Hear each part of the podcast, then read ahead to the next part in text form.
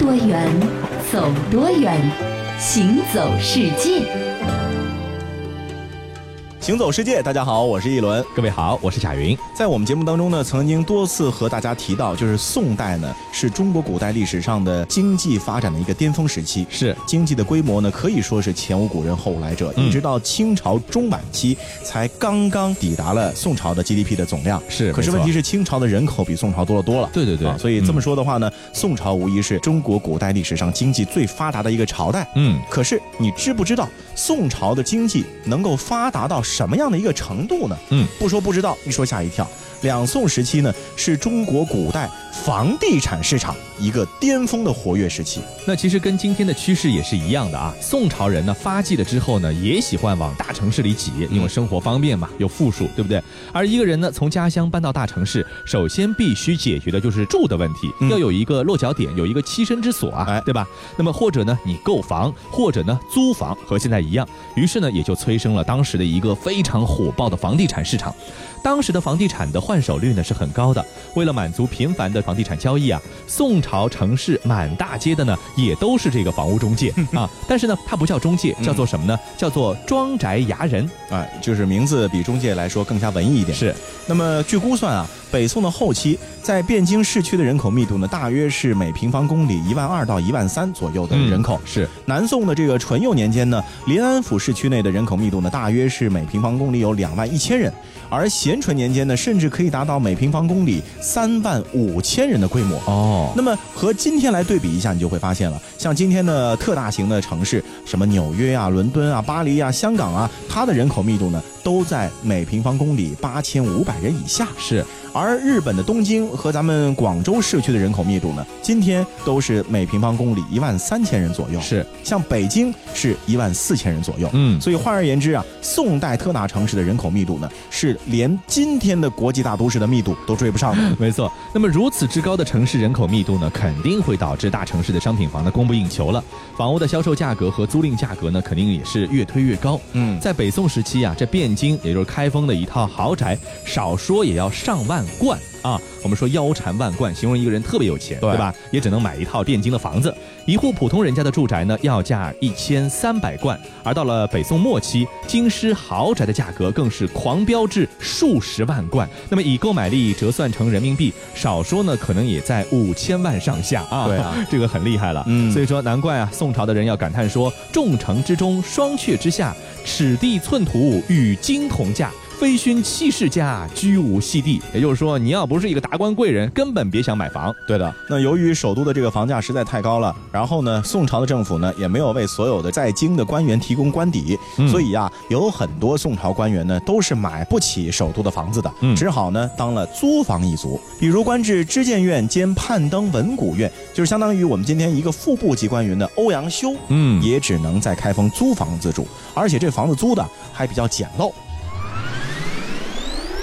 哎呀，老欧阳啊，听说你换住处了，怎么样？什么时候请我去你家坐坐，拜访拜访啊？哎，这个择日不如撞日，要不就今天吧。走着，走着。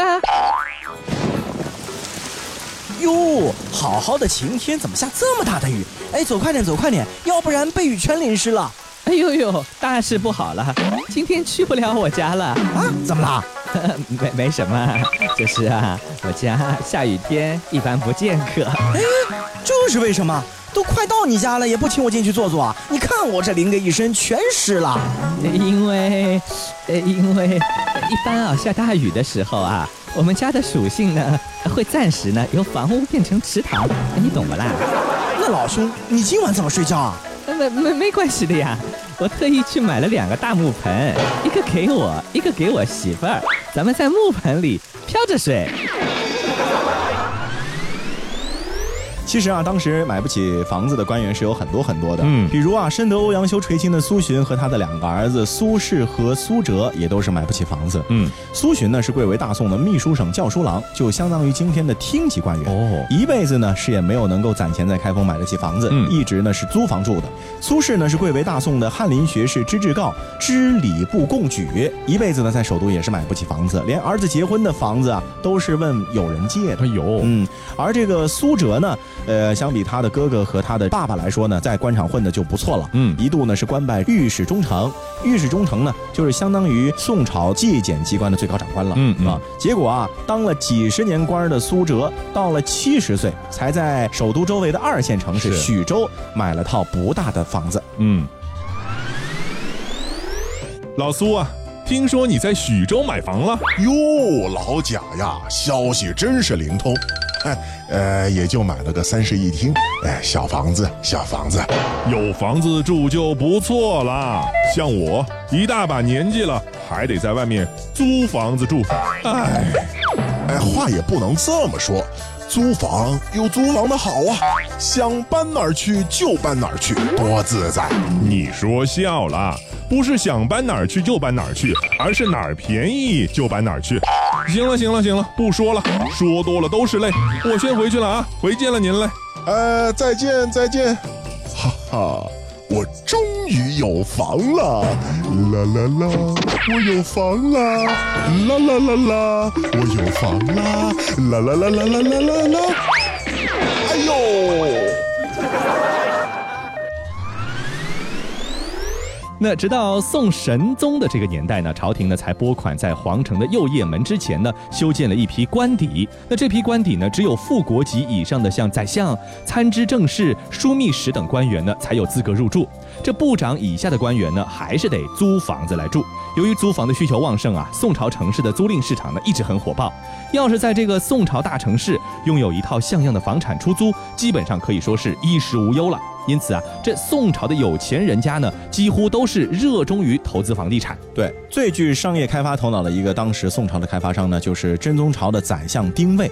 这个人非常的有伯乐的眼光，嗯，他呢在汴京兵贵街购置了一块地皮。可是啊，这块地皮很多人都不看好，为什么呢？因为兵贵街的地势呢很低洼，嗯所以下了雨之后就经常会积水。是同僚都笑他傻，说这么傻个人在那儿买块地皮，那肯定是造不了房子，租不出去的。估计欧阳他的房子就住在这种地方，对吧？但其实啊，这个丁谓很聪明。啊，他呢在宅基地附近呢开凿了一条大水池，嗯。那么既可以将积水蓄在这个里面呢，嗯。挖出来的泥土又可以用来垫高地基，嗯，然后呢，他又在那里修了一座桥，再向朝廷奏请呢，开辟保康门为通衢。很快啊，冰柜街就变成了汴梁的一个繁华地段，是。地价和房价都蹭蹭往上涨，而且因为有水有桥，所以感觉啊，这个景观还美，叫景观房嘛，是吧？是没？错，而丁谓的这个房子呢，恰好处于商圈的要害位置，嗯这增值幅度有眼巨大光啊，死磕相当好是啊。这个宋朝政府呢，也是中国古代呢少见的商业驱动型的政府，因为喜欢做生意嘛，对吧？眼看着房地产市场呢是如此火热，也是积极投身进去，在都城和各州呢设立了一个店宅务，这是干嘛的呢？是专门经营官地和公屋的租赁这个业务的。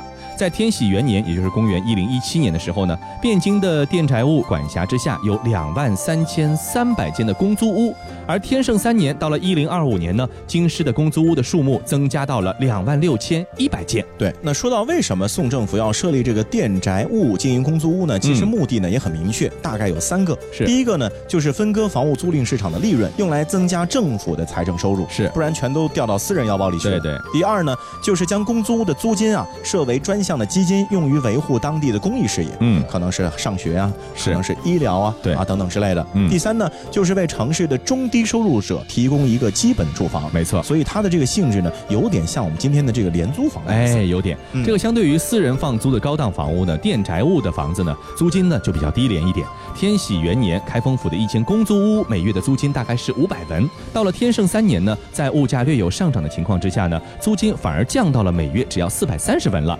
当时啊，一名摆摊做小买卖的城市底层人呢，月收入大概有三千文。所以说啊，如果每个月让他花四五百文去租一个房子，还是负担得起的。对，那当然了，说一千道一万啊，房子它最终的这个属性呢，其实还是为了居民的生存必不可少的一个容身的地方。是，所以说呢，即便是有了这个廉租房，嗯有了公租屋，但是宋朝政府也不会放任房价是一再飙升的。是是啊，不然的话就没底线了嘛。对啊所以呢，他也会动用行政干预手段去干预市场。今天我们见到的很多房地产限购政策呢，其实宋朝就已经用过了。对了，宋真宗咸平年间，朝廷呢声明了一条禁约，禁内外臣士官田宅，也就是说不准中央还有地方官员呢购买政府出让的公屋，希望呢把这个申购公屋的机会呢留给一般的平民老百姓。而到了宋仁宗天圣七年啊，宋政府又出台了第二套房限购政策。嗯啊，照现任近臣除所居外，无得于京师置屋。嗯就是说，现任的高官除了正在居住的房产之外，禁止在京城购买第二套房子，用这样的一个手段限制房价的过快上涨。我只是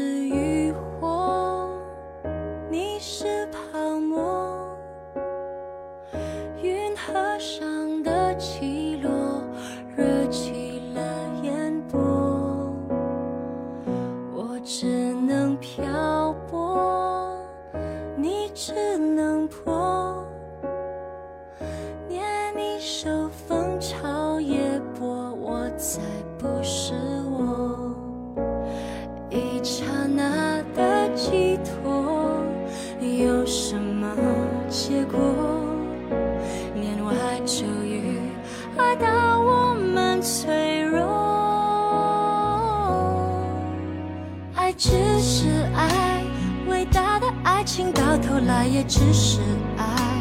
比空境的深处，谁也不曾存在。追怀，追怀。还逃不过要置身事外。偶遇而来，互相依赖，河上的船儿总不能永不离开。万年的泡影到底离不开人山与人海，无奈浪淘一浪又一浪，也不过只为一次澎湃。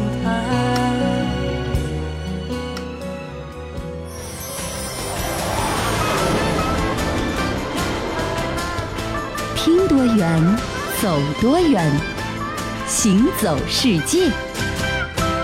欢迎继续回到《行走世界》，大家好，我是一轮。各位好，我是贾云。宋朝的这个房地产的趋势呢，就是有钱的人全都往首都挤，嗯全都往经济发达的地方挤。是但是现在在欧美的地方呢，却不是这样。在欧美呢，富豪或者有钱人都喜欢去那些人不多但是景很美的地方。是，今天介绍一个地方在哪里呢？在意大利北部阿尔卑斯山的南麓，在那儿呢，点缀着一连串明镜一样的湖泊，形成了意大利一个非常别致的湖区。嗯，在这其中呢，科莫湖山水交融，闲适雅静。因为距离意大利北部大城市米兰不远，所以呢就被誉为了米兰的后花园。嗯，这个科莫湖呢，又有一个名字叫做拉里奥湖，是意大利伦巴第地区的一个冰川湖，面积呢大约是一百四十六平方公里，是意大利的第三大湖。很多年来呢，一些文艺大师呢也是屡屡到这个地方来，醉心于山水，潜心于创作。比如说，一八三七年，大音乐家弗朗兹·李斯特呢是翩然而来，创作出了煌煌大作《但丁幻想曲》。音乐家贝利尼呢也是长期居住在这个地方，写下了歌剧《诺尔玛》。而美国的小说家海明威呢，甚至在大作《永别了武器》中特意安排小说人物亨利陆军中尉谈起要到科莫湖度假这件事情，由此呢就可以看见这个科莫湖在欧美文艺青年心中的这个地位。那不仅如此，科莫湖呢还频频出现在很多大众流行文化当中，比如说以科莫湖为拍摄场景的电影呢就为数众多，是什么《湖畔迷情》啊，《星球大战前传二：克隆人的进攻》啊，嗯十二罗汉》啊，《皇家赌场》等等，都是通过银屏呢把科莫湖如画的风景冲击人们的视觉神经。是，那么科莫湖到底美在哪里呢？大家可以想象一下啊，这个宁静的湖光山色，使得这个科莫湖区呢成为了罕见的宜居之地。由于这个气候温和，冬暖夏凉，为各种植物提供了很好的生长环境，所以说这个湖区呢不仅是温带植物的天堂，也是热带植物的乐土，可以在这呢共同生存。沿岸点缀着不少经典的意大利民居，让居民享受着诗意般的生活。所以说，长期以来呢，科莫湖更是以水岸别墅而闻名于世的。对，说到这个当地建造花园别墅的历史啊，真是十分悠久。嗯两千多年前的罗马时期就开始造别墅了。啊，从那个时候开始啊，王公贵族和名流文人等等就纷纷的到科莫湖的湖区大兴土木，嗯修建属于自己的豪宅别墅。是的，之后各个时期呢，都有不同的别墅问世，渐渐就形成了现在举世闻名的科莫湖别墅群。哦同时呢，也是宁静闲适生活的一个代名词。是这些别墅啊，点缀在青山绿水之间，风格呢是完全不同，但是呢，大都都是出自于建筑名家之手的。嗯在经历了一度的显赫之后呢，如今显出高贵的沉寂。虽然看起来并不起眼，但是呢，完全继承了意大利的一个人文传统，风貌气质都能够反映出绘画、雕刻等等古典艺术的全盛时期。嗯历经风雨岁月，但是呢，更加显得醇厚的品味出来，嗯成为了意大利的一个文化的精品。至今呢，仍然有很多的欧美富豪和名人啊，梦寐以求能够在科莫湖别墅群里面买一栋属于自己的房子。嗯，你看啊，据说这个 F1 车王舒马赫，还有好莱坞的巨星布拉德皮特、凯文科斯特纳，还有美国的老牌摇滚艺人布鲁斯斯普林斯汀等人呢，是同时看中了一座松柏环绕、宁静雅致的水岸别墅，不惜重金的是争相竞价。但是别墅的主人呢，心很平，丝毫不为之所动，一直拒绝出售。不过，好莱坞的坏小子乔治克鲁尼呢，倒是很幸运，他在二零零一年的时候，在科莫湖畔呢，购得了一座水岸别墅。零五年的时候呢，又把毗邻的那座别墅呢也买了下来。而足球明星贝克汉姆前往科莫湖度假的时候呢，苦于找不到合适的住处啊，只好向克鲁尼呢借宿几晚，在这个地方享受一下也好的。对，所以你说这个投资有眼光啊，嗯现在的话呢，就要找各种各样的世外桃源了。是，说到这个世外桃源呢，接下来再来介绍一个地方，这个地方呢就离欧洲比较远了，哎但是呢也是大家特别喜欢去的，有欧洲后花园的美名，在哪里呢？在非洲西海岸外的大西洋上，有一座群岛叫做马德拉群岛。嗯这是一组由火山喷发所形成的群岛，由四个岛屿组成，分别是面积最大的马德拉岛和人烟稀少的波尔图桑塔岛，嗯，无人定居的德瑟塔斯岛，以及属于葡萄牙马德拉自治区的萨尔瓦格斯岛。那由于群岛特别的地理位置和多山地貌呢，这里就有着亚热带特有的稳定温和的气候。嗯夏季是凉爽宜人，冬季是温暖舒适，因此呢，就成为了欧洲人度假的一个后花园。没错，那其实，在航海家当年发现了马德拉群岛之前呢，这组小岛完全称得上是与世隔绝，因为啊，它不但没有人类，甚至连哺乳动物也没有。那么，相传在公元前八十年的时候呢，善于航海的腓尼基人就曾经访问过这个马德拉群岛。不过呢，马德拉群岛呢，真正被世人所知呢，还得归功于十四世纪初期的热那亚的冒险家。在一三一五年出版的意大利地图上呢，马德拉群岛已经绘制的相当清楚楚了。但是这些珍贵的地图呢，只是秘密的藏在少数人的手中，大部分人呢，其实都还不知道。直到一百多年后啊，葡萄牙的航海家亨利手下的两位船员在沿着非洲西北海岸向南航行的时候呢，遭遇了风暴。嗯，惊涛骇浪中啊，小船呢就被吹到了一个小岛的海湾里面，躲过了一劫。这个小岛呢，就是现在的波尔图桑塔岛，又叫做圣港岛。嗯，不久呢，他们又发现，在西南方的海平面上呢，有一片类似于云云层的巨大的阴影。按照经验啊，他们认为那可能是一片陆地，所以呢，就驾船往西南方向搜索，结果就发现了比圣港岛大得多的马德拉岛。嗯，马德拉岛呢是有一个天气上面的一个特征啊。那么在这个岛上呢，由于海拔最高的异沃风阻挡了海风带来的暖湿气流，因而呢就积云化雨，几乎每天夜晚呢它都会下雨的。那丰沛的降水呢，也催生了马德拉岛苍郁的植被。这个小岛呢，被热那亚的冒险家发现的时候呢，被命名为什么呢？叫木材岛啊。这个在葡萄牙语里呢，马德拉就是木材的意思。当年呢，由于树木过于繁茂，岛上的移民呢没有足够的土地用来种植庄稼和养殖牲畜，就放火烧荒。却不料这个火势是越来越大，蔓延之势呢，到后来是无法控制。这场大火呢是整整烧了七年，从一四二零年开始燃起，七年之后才被彻底的熄灭，导致呢岛上的森林呢被大片的烧毁，岛民建房呢连木材都很缺乏了。不过啊，这场大火呢可以说是歪打正着，也带来了一些好处。大火之后呢，它留下了厚厚的灰烬，使得整个岛上的土壤都变得非常的肥沃。后来呢，移民们呢就引入了甘蔗和葡萄，建起了甘蔗园，还有葡萄园。变成了一个农业岛了。是的，那么这个马德拉群岛丰富的一个动植物资源啊，还曾经为达尔文的生物进化论研究做过贡献。嗯，一八三一年的时候啊，达尔文在这里呢研究过当地的生物，他就发现了一个很有意思的现象：哎岛上竟然有两百多种昆虫因为翅膀残缺而不能够飞行。哦那么在经过研究之后呢，达尔文找到了原因。原来啊，翅膀完好的昆虫在飞行时呢，很容易被海风吹进大海。海。嗯，而那些翅膀残缺、飞不起来的昆虫，却不会受到海风的威胁，反而呢能够活下来。嗯嗯这就是所谓适者生存的理论。是这个遗传特性呢是代代相传，久而久之啊，这些物种呢在繁衍进化的过程中啊发生了基因变异，嗯从而呢就成为了一种独特的生物学的现象了。是，基本上生出来就是有残疾，对但是正是这些残疾导致他们能活得更好。嗯，达尔文把这个发现呢也是写进了他的科学巨著《物种起源》里面。没错，那么再说说这个马德拉岛的人文的风情啊，它不仅是自然风光迷人，其实人文风情呢也很浓郁，很多名人呢都在这里留下过故事。比如说史上最著名的悲情人物奥匈帝国的首位皇后茜茜公主呢，就和这个马德拉岛有着千丝万缕的联系啊。一八四八年的时候，年仅十八岁的弗朗茨约瑟夫一世加冕，成为了奥匈帝国的皇帝，娶了门当户对的茜茜公主。一八八九年的时候，他们唯一的儿子皇储鲁道夫和情人私奔之后呢，双双自杀。承受了丧子之痛的茜茜公主呢，也患上了抑郁症，于是呢，逃离了奥地利，在旅行中呢，寻求解脱。马德拉岛呢，就是她旅途中的一站。不过呢，饱受打击的她呢，并没有发现马德拉岛的迷人之处，待了半年就离开了。最终，他在日内瓦被意大利的一个无政府主义者呢刺杀身亡，为他的悲剧画上了悲伤的句号。我在想，当时如果他能够享受到马德拉岛的这种迷人的风情的话，也许他就不会离开这座岛屿了，在这个地方也可能把身心上的障碍呢给抚平了，对也许就能够重新回到他的这个生活中去。或者马德拉岛一个不够，还可以去一下科莫湖，买栋别墅住住，可能就会好很多了。当然，这历史是没有办法假设的啊。嗯当然，茜茜公主也永远活在我们所有人的心中啊。好，今天的节目就是这样，我是一轮，我是贾云，感谢大家的收听，我们下期再见。太慌张的拥抱，我们只用一秒，世界崩溃成一座孤岛。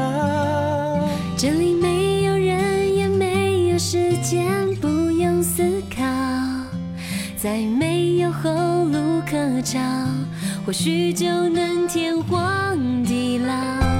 明天的诺言去实现，这爱的誓言，哪怕痛苦多过天。下雨了，两个人的荒唐。淋湿了，就知道谁会比谁更胆小。我梦见了两个人的荒岛，你要不要也睡觉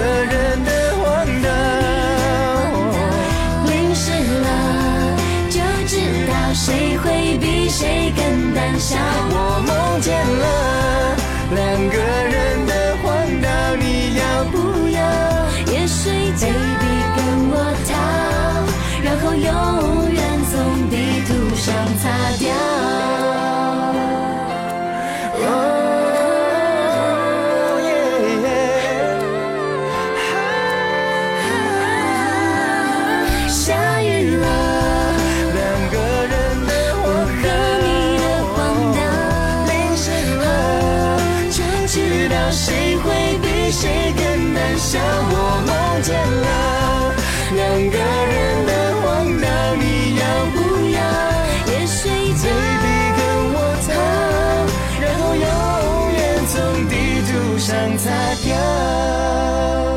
一起看天亮了，除了爱以外，我我什么都